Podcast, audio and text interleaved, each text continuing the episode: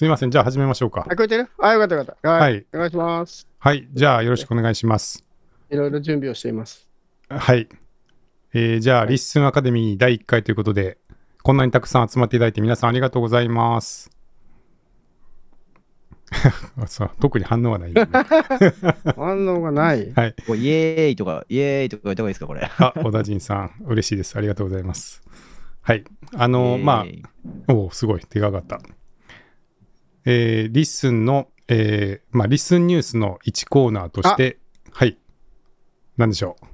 えっ、とね、ちょっと喋ってもらっていいですか？環境を間違えたことをき気づいたんで今入り直します。すいません。進めといてください。あ、はい。ああ、なぜ LISTEN アカデミーを始めたんですか？はい。あの、 LISTEN アカデミー、そうですね。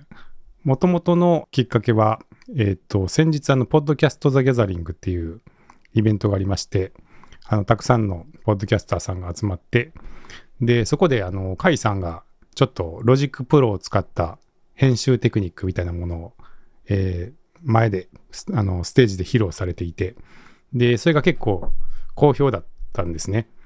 で、まあ、もっと見たかったとか、もっと知りたいみたいな声が会場でも上がっていましたし、あと、そのイベントの後でもちょっとそういう声が出ていて、で、まあ、よかったらちょっとその続きを、あの、ぜひもうちょっと詳しく聞く機会を作れたらっていうことで、ちょっと甲斐さんと相談しまして、第1回開催になってます。OK。はい。じゃあ進めたいと思います。はい。一応、今日、あの、お時間いただいたんですけど、あんまり僕も正直言って、初心者で我流でやってるとこもあるので、なんか僕が一方的に何か教えるというより、僕がこんな風にやってますよっていうのをネタにして、皆さんでいろんな情報交換できたと思ってるので、そのぐらいの温度感で、はい、気楽にあのやりながらお願いします。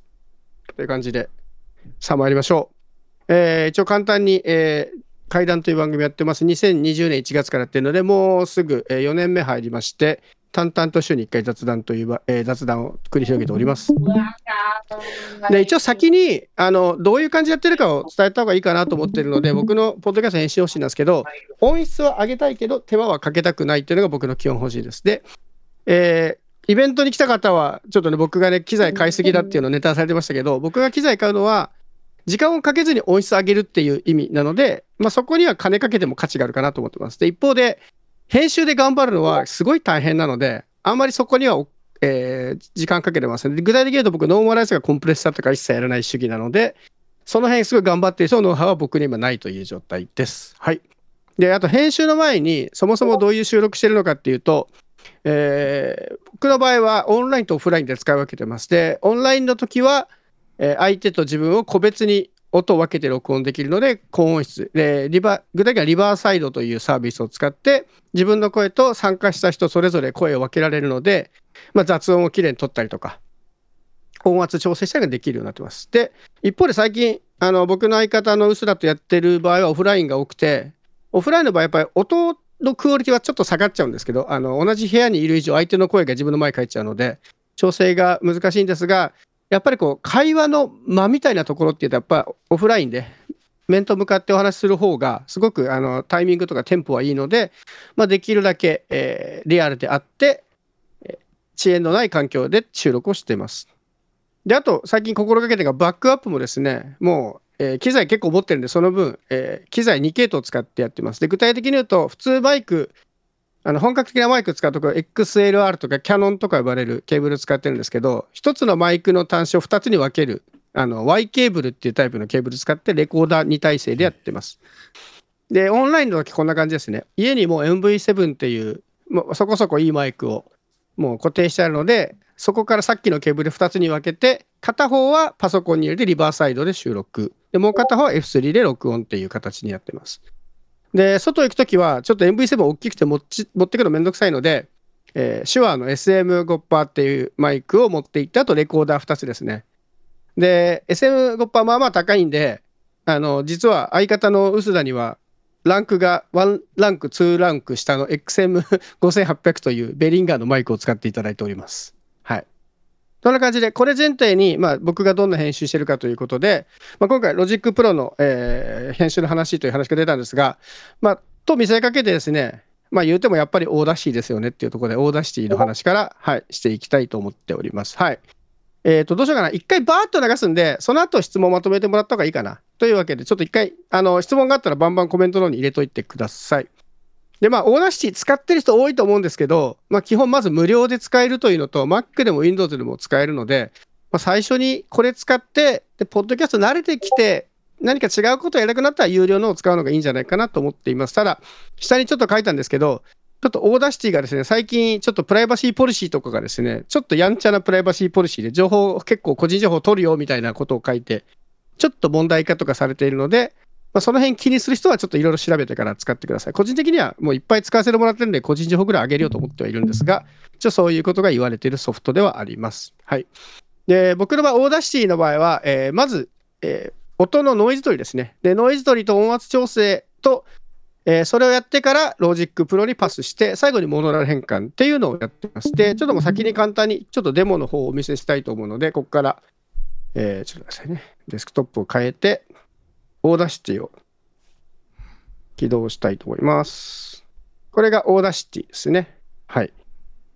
で、今こっちがまレシピですね。ちょっと、えー、サンプルまでに小田陣さんと一緒に収録したファイルをここに持ってきましたが、まあ、これは使ってる人多いと思うんで、割とサクッといきますが、基本的には音声ファイルバーンと入れると、2つファイルが出るので、こんな感じで波形が出てきて。で、実際にはこれほぼんと編集できるんですけど、僕がここでやってるのは基本的にノイズ取りですね。で、ノイズに関しては僕この、えー、大田市ノイズ取りが僕は一番結構好きなんですけど、これちなみにこれ再生したら音聞こえてます？音は聞こえてない。うん。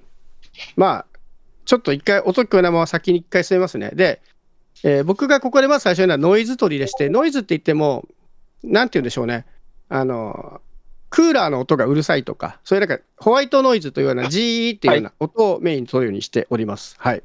で、どうやってるかっていうと、僕のオーダーシーノイズの機能が一番、えー、便利に使ってるんですけど、最初にまず無音部分作るのがすごく大事で、これ例えばこう無音の部分を適当に選んでいただいて、これ今、僕の方はこれ無音なんですね。ちょっと聞こえてないと思うんですけど。で、無音の部分をこう適当に選択して、で実際に聞くとこにはなんか、さーっていうホワイトノイズが載ってます。で、ここで、えー、エフェクトで、えー、ノイズを低減。で、ノイズプロファイル取得って、これ何やってるかというと、今選択した部分の音はノイズとみなしますっていうのを一回勉強するんですね、ここで。で、このノイズプロファイルを取得というのをした後に、じゃあ今の音はこのファイルにおいてはノイズという音と勉強させたので、これ全体で今のノイズとして取ってくださいという指示をかけます。で、同じくノイズを低減を選んだ後、今度はこっちですね。OK の方を押すと、この音のファイルの中からさっきこれはノイズだなと思ったとこだけ消してくれます。で、よくあるノイズ処理のソフトって音源全体をチェックしてやってくれるんですけど、結構それと元の声の方まで悪くなっちゃうことが往々にしてあるので、僕が使った中ではこれが面倒なんだけど、一番声に影響を与えずにノイズ取れてるなというのが僕の中の印象ですね。で、これで一回やったらこれまたなんか聞いていただいて、何回か聞いて音を試した後、あとはここで音圧を結構いじります。で、 Logic Pro あんまり音圧がいじれないので、ここで自分で聞いて音を試す。で、僕の場合は、あの、さっき、あの、コンプレッサーとかノーマライズ使わないって言ったんですけど、必ず同じ PC で同じヘッドフォン使って、同じように聞こえるかっていう、割とも人間の感覚でやってます。具体的に言うと、あの、 Rebuild の、あの、 Rebuild FM っていうポッドキャストがあるんですけど、そこがすごく音圧と音質がすごい高い番組なので、そのファイルを聞いて同じぐらいに聞こえるかっていうのをやって試してます。で、これである程度ファイルが終わったら、一回 Audacity を終わらして、 Logic Pro に移るという手順ですね。はい。で、続きまして、 Logic Pro の方に行きますが、 Logic Pro でやるのは、えー、不要部分のカット、無音部分の調整、ジングル BGM の設定ということで、これ実際には、あの、プラスアルファでこれをイベントで見せたんですけど、左手デバイスのを使って、ちょっとショートカットいろいろやっております。で、これもこの後デモしていきますが、もろもろ実はブログにいろいろ書いてあるんで、あの、わかんなかったらそっちも参考にしてください。で、今回は、えー、せっかくなので、ちょっと動きをデモでご覧入れようと思っております。ということで、 Logic Pro を今から起動します。でこれが Logic Pro の画面ですね。で、まあ、基本的にはもうポチポチ作成とか押していくと全部できるので、ここもさっきと同じようにファイルを入れていきます。よいしょ。これ実際にはさっきと同じファイルを 使ってるんですけど、編集したという前提で、さっきオーディシーで編集したという前提で見といてください。で、僕の場合今これ 4K のディスプレイやってるので結構画面が大きくなってます。で、ちょっと見にくいので、この辺のゲージで適当に縦を大きくしたり、横ちょっと伸ばしたりとかして見やすい大きさにしておきつつ、これデフォルトで一番上にオーディオっていらないのがあるので、これ消してちょっと分かりやすくします。で、こっからなんですけど、これも、えーこの間イベントで紹介したんですけど、このタイミングでコントロール X という Mac のショートカットを使うと、ここで無音部分を簡単に取れるようになってます。で、ここはもうね、難しいこと考えずに、あの、リビルドの宮川さんが作ってくれた数字そのまま、とりあえず入れてって、僕はもう何とかしております。で、後で調整者がここだけで、敷地っていうのが、あの、マイクに入った人の声の大きさを敷地にして、これは無音だなっていうのを調整してるんですけど、マイナス28は結構声が出てる人の音ですね。でうちの相方とかはですね、結構声がちっちゃいんで、声が小さい人だと、せっかく喋ってるのに無音とみなされることがあるので、そういう場合は32ぐらいとかで調整してます。一回今回ちょっと30とかでやっていますが、この辺はね、正直もうノウハウなので、相方とか収録する人の声の大きさでちょこちょこ調整するという感じです。で、ここからこれ OK を押すと、今無音部分が綺麗にカットされてます。で、こっち同じように今、コント X で数値は入れた数がその出てるので、これこうすると、こう綺麗に切れると。はい。そうですね、文字はそうか見にくいか。4K にしたのがちょっと逆効果でしたね。ちょっとすいません、あの、雰囲気だけ見といてください。ちょっと大きめにしよう、せめての。で、こっからやるのが、普通にこれを聞くんですが、僕の場合、もう作業効率命なので、今、速度が0%になっているのを、これを80%にします。これプラス80%なので、速度としては実際に180%で、要は1.8倍速ですね。で、これ流しながら、実際ちょっとそっちに音は出てないと思うんですけど、出てるかな？出てたりしない？サイド側でミュートかけといたらいいですか？あ、それでも大丈夫。逆に今度はこっちが聞こえなくなったんだけど。はい出てる。ああ、よかったよかった。逆に僕が聞こえなくなったよ。ちょっと待って、ってことは、えーこれを戻せばいけるかな？じゃあちょっと、さっき聞こえてたかわかんないんですけど、一回、えーこの喋ってない部分を詰めるというのをもう一回やります。これ聞こえてました？この時。聞こえてなかった？切るぐらいまで行きましたよ。リビルドの方の設定値を信じてみたいなとこまでは聞こえてました。リビルドの設定値を信じて、基本的にはもうほぼおまじないなので、0.2、こっちも0.2、0.2。で、両方取りますと。で、あとは、これ、ショートカット覚えなきゃいけないんですけど、シフト F というのを覚えると、今選択したものより後ろをまとめてつかめるので、これでずらすというのができるね。よし、まとめと、あとは、こう波形を見たときに、こう明らかにこの、が今下にある2つつながってるところって、こうやってくれたら別に、うん、うんみたいなやつなんですよね。で、この辺はもう大体うんうんで分かってるんで、バーンって切るみたいなのを聞きながらやる。で、ついでに、この子の速度を180%増速させて、あのできるだけやったけど、まあ、倍速しながらね。あの、今回はちゃんと編集できそうだから、ちゃんと。で、前回も諦めたね、編集。もう一個、まあでもそ編集諦めるところじゃなかったかな。やんなきゃいけないのが、さっき紹介した、このオービタルコアっていうハードを使って、操作すると、で、ちょっとショートカットがうまくいかないので、えーもう普通にキーボード操作だけでやりますけど、基本的にはもうこれで流しながら聞いていって、今回はちゃんと編集できそうだから、ちゃんと。例えば、今ここに、これちょっと見にくいんで少し大きめにしますけど、この辺のマウスで分かりますかね？こう明らかにこう、ちゃんと前回とか言ってそうなやつとかは、もう切ってしまって、これがコマンド T とか、まあ、右クリックでも出るんですけど、こう、クリックで分割とかやると、これ切れるので、よいしょ。あ、これ違うね。これ違う。分割が違った。僕もショートカットやってるから、ふほとんどわかんないんだよ。これですね。コントロール T で切って、切ったりとかはして、進めていくって感じです。で、基本的にはもうほぼもう流しながら聞いてってよしじゃあオープニングのいつもので、使いましょうか。で、はい。はいとか言うともう消す。消して、余りすぎたら、こですね。よいしょ。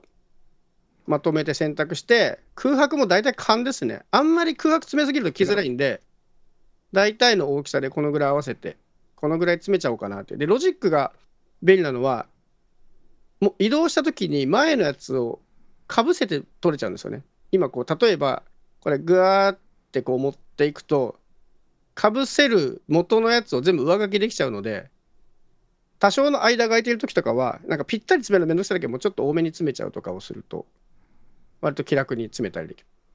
でもかぶって、声がかぶっちゃったところとかは、こうズームで見ながら、ズームして見ながらもう再生して、ですごい良かったねっていうことで、でそこで告知された、今度は歌って踊る、ここいるかな？とかいうとこだけ、まだまだ収録しようと。あ、これいらない笑い声だねと思ったら、ディリートとかやりながらもう再生しながら。で、厳密に言うとですね、あの、本当は当日、ライブ見たその後にその勢いで収録したんですけど、っちゅう感じで、ちょっと勢いで居酒屋だったらあまりに前の声が入りすぎていたので、まあ、仮にこれが全部出来上がったとして、最後に、これ、あの、こういうソフトを使う人には当たり前らしいんですけど、これ音声ファイルとしてにバウンスっていうファイルの出し方をしなきゃいけないんですね。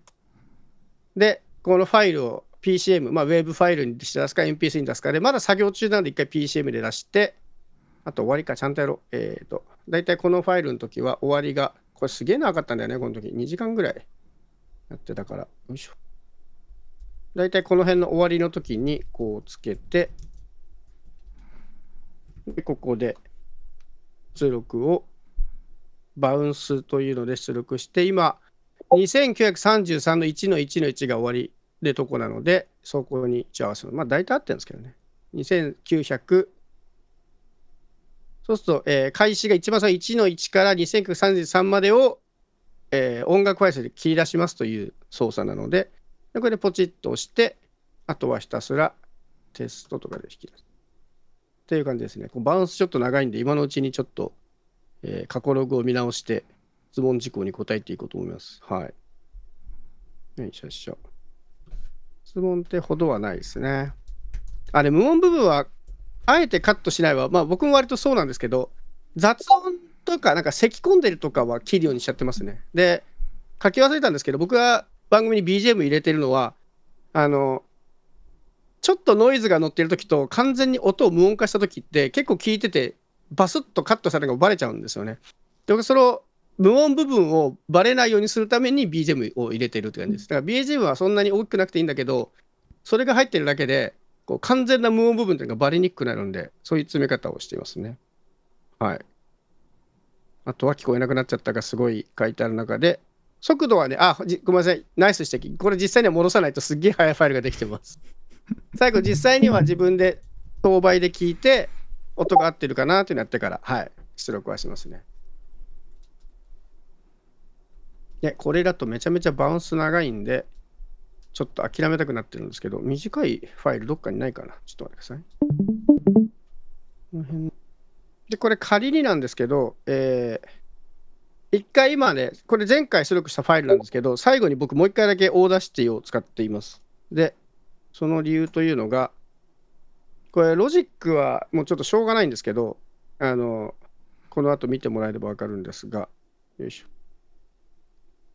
ょ。よいしょ。これ今ロジックで出力したファイルなんですけど、必ずステレオで出てくるんですね。で、ポッドキャストって正直ステレオの意味がほとんどないので、最後にちょっと面倒なんですけど、いちいちこれをステレオからモノラル分にして、モノラルにして、最終的にエクスポートします。で、最近もう音はもう MP3 でいいかなって割り切って MP3 で出すようにして、これで保存して最後アップロードっていう感じですね。静音コントロールね、今すごい見せたかったんですけど、ちょっとうまく動かなかったので、ちょっとやり方を考えます。てな感じで一旦、はい、僕の編集環境一旦終わりなので、ちょっと一旦また、僕はそっちの音が聞こえなくなっているので、一旦 Discord 再起動してくるので、はい、ちょっとしばらくお待ちください。皆さん、あの、よろしければ質問とかあれば書いていただいてもいいですし、えっ、と、帰ってきてもらって、しあの、発話してもらっても大丈夫なんで、なんか聞きたいことがあれば、ご用意ください。うちは基本的に、まず StreamYard からダウンロードした時点で全部モノラルにして Audacity プロジェクトで保存しちゃいます。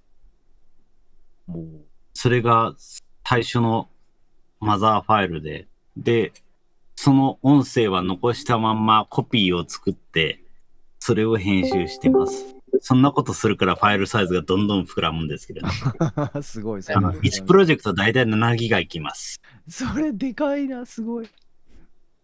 で、ダイジェストを作った後、それと一緒に7ジップの超圧縮して放置してます、今のところ。はい。はい。あ、戻った。で、えー画面共有できる。画面共有やって、画面で、この僕が今使ってる、あのージョイスティックは、これ、なファミコンのスティックみたいな感じなんですけど、上下左右に機能が割り振れるんですよね。で、僕はこれで今、上にやると分割、右にやるとシフト、左にやるとコマンドみたいな感じで、こう機能割り振ってるっていう感じですね。なるほど。という感じ。そして僕はまたあれが、マイクが切れた気がするけど、戻ってきたかな、これで。なんか、つなぐたびに聞こえなくなったね。ハイタの声は聞こえてますよ。あ、戻った、戻った。うん、聞こえてます。なんですよ。はい。これ画面共有しながらやっぱむずいっすね。 Discord じゃなかったらまたちょっとうまく行くんだけど。そして僕の声どっかでループしてる？とりあえず大丈夫だったと思います。はい。ありがとうございます。ちょっとお役に立てかわかんないですけど、いえいえはい。はい。じゃあちょっはいあと質問、ははいね、あれば質。問とか、皆さんはこうやってますとかそういうのがあれば。はい。あ、そうだ、1日の編集時間ってどんぐらいですか？あ、ごめんなさい、もう一回いいですか ?1 日の編集時間とはどんぐらい使ってますか？僕は基本的にトータル実時間委員会にしようと思ってるんで、例えば30分の収録のものだったら、編集は、えー全部込み込みで30分にしてますね。うん実際には30分のファイルを編集する編集時間に20分かけて、アップロードとかを含めて30分以内にしてますね。もうそこは本当に時間かけたくない派です。うん。めちゃくちゃ時間かけちゃってる。うん。いや、もうそこはこだわりかどうかと思うんですけど、僕は結構そこ諦めてるとこもあるんで、凝り出すとキリがないから。うん。あんまりこだわりたかないですけれども、うんでもまあ結局、あの、最後にまとめトークとか入れてるんで、うんうん。全部あ聞いてないといけないし、それを同時に編集、あの、ケバ取りと同時になんかあ。できない。うんうんうん。結局2週聞いてるってことになっちゃって、都合合計が20、30×6 だから、サブ6の18、180分はかかってるから。ですかね。まあでも、この間イベントやってた洋平さんなんかは、もう3週ぐらいしてるって言ってましたからね。もう編集が楽しいし、ちゃんと編集してないものは出したくないって言ってたから、なんかもうこだわりな気がします。なんか正解というよりは。うん。いやー、なんか、なんかもうちょっと気軽にできる方法ないかなとか思ってますけどね。他の人にも分担できればいいと思ったので。他の人の分担ね、できたらいいんですけど、僕はもう諦めてますね。他の番組とかだと交互にやってたりするみたいですけどね。編集担当を。ねだせめてダイジェストを作る係だけ他の人がやるとか、うそんなんのできればいいなと思っちゃったりして。ダッキング、ダッキングとは？どっからやっぱ僕の声がしてるね。旗本さんから、えーう BGM んを入れた場合のダッキングってどうやってますかっていうご質問ですね。あ、で、ダッキングとはどういうことかなと思って。ですよね。どダッキング。と待って。ああ、喋ったら BGM が自動で下がる。僕はもう BGM もそもそも喋りの邪魔にならないぐらい薄くしてるんで、あんまりそこやってないですね。調べたらある気はしますけど。僕の場合は BGM が本当にあの普通の背景音と無完全なる無音が混じった時にバレないように流してるだけなんで、そもそもあんまり聞こえないんですよね。無音の時にやっと聞こえるかなぐらいに設定してるんで、あんまり BGM という使い方をしてないかもしれない。カエラそうだ、BGM 実は入ってるんですよ。薄くね。だから難しいのが BGM 入れちゃうと今度文字起こしの邪魔になるんじゃないかなっていうのもあって、ちょっとそこは悩んでますね。サイドチェーン、そんなのは多分僕も全然やってないですね。なので、もうかなり我流で使ってるんで、全然僕のやり方が正しいとは正直思ってないですね。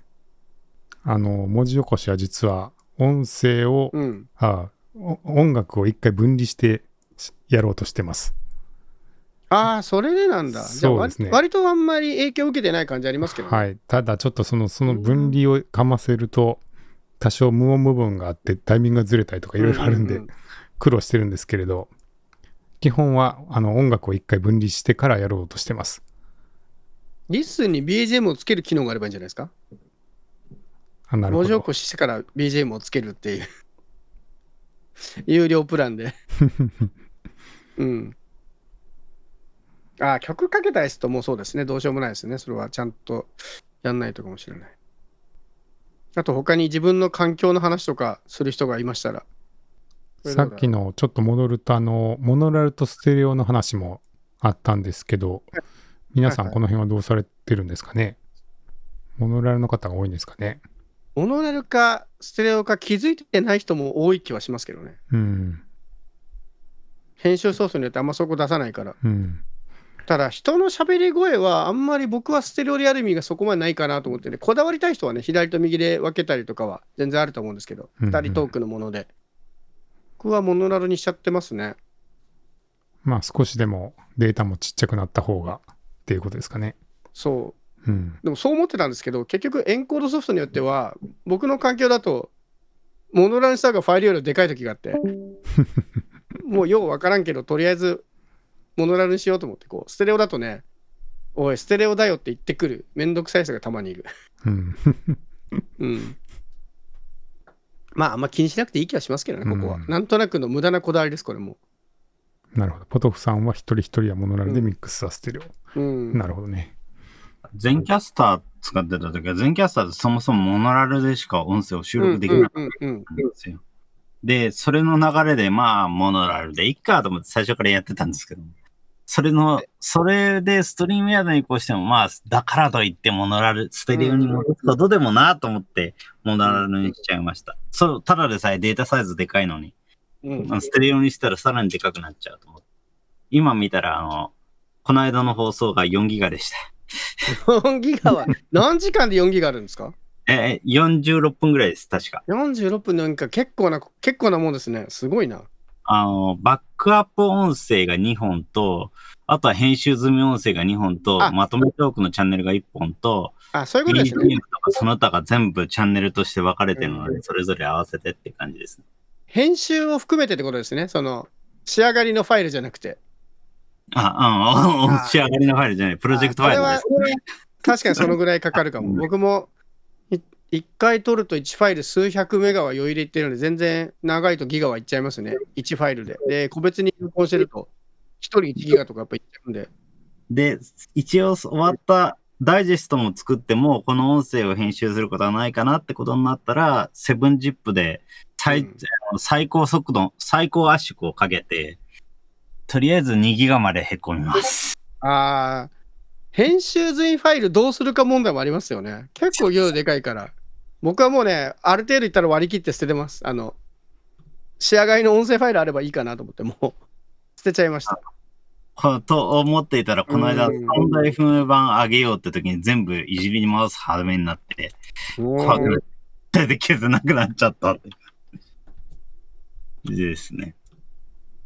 もうものすごい量いって、もうこれだけで200、合計230ギガいってるんですよ。うん、結構溜まるとね、でっかくなりますからね。うん。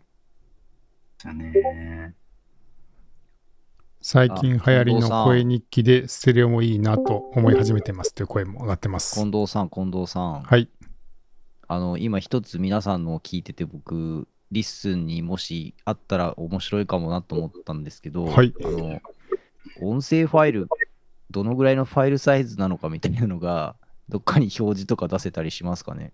ああ、なるほどね。もし。くはなんかその、えファイル形式がこう MP3 なのか、WAV なのかとか、うんうん。なんかその圧縮どのぐらいかかってんのかとか、なんかその、実際なんかそのファイル聞いてて、まあ長官上での違いももちろんわかるケースもあるんですけど、なんかどこまでそれって本当に 違いがあるのかなみたいなのって、なんか人のとかでも、そのどういうエンコードかけてるかとかってあんまり意識しては聞いてないので、うんうんなんか実際その表示が出てたりしたら、その違い、まあマニアックな機能なんでいらないかもしれないけど。なんかあったら面白いかなと思いました。ちなみに、うちの SB キャストは、あの、こ元のポッドキャストの公開ページには、一応概要欄に書いてあります概要。欄に書いてるんですか？すごいえ。ーすごい。あ何分、何分、何ってのと何点何メガってのとか書いてありあます。ちゃんと書いてるんですね。すで、ごいス。タンド FM 版とか YouTube 版の時は消してます。あの、うん無意味な情報になっちゃうんで。容量だとちょっとわかんない気がするんだよな。僕あの、音質が優れてるリビルドが MP3 で配信してるのを知って、もう衝撃受けたんで、あのクオリティで MP3 ならもう MP3 でいいんじゃないかって僕は思っちゃったんで、AAC やめたんですよね、そっから。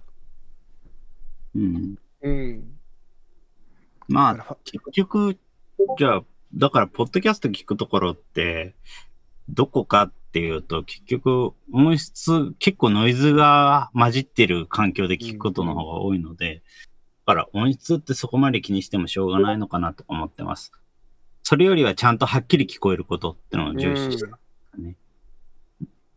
目標ラインはとりあえず、あの、シャワーのノイズに負けない。あ、出ましたね。お風呂用の。自分もお風呂、お風呂でちょっとスピーカーの音量調整して聞いてたりするので、うんそれで書き消えるようなのはちょっと出したくないなっていうのが最低ラインですよね。ありがとうございます。じゃあ、ちょっとまた皆さんのはいやり方もはい知れる回も考えてみたいと思いますけども、ひうんとまず、甲斐さん、ね今日はありがとうございました。はい、いえいえ、あんまりはいうまくデモができずに、すいませんでした。はい、とっても参考になりました。で、あの、フォロー、フォローいただいた参加者の皆さんもありがとうございました。はい。じゃあ、今日はこれで終わりたいと思います。皆さんありがとうございました。はい、お疲れ様でした。ありがとうございました。あのはおやすみなさい。い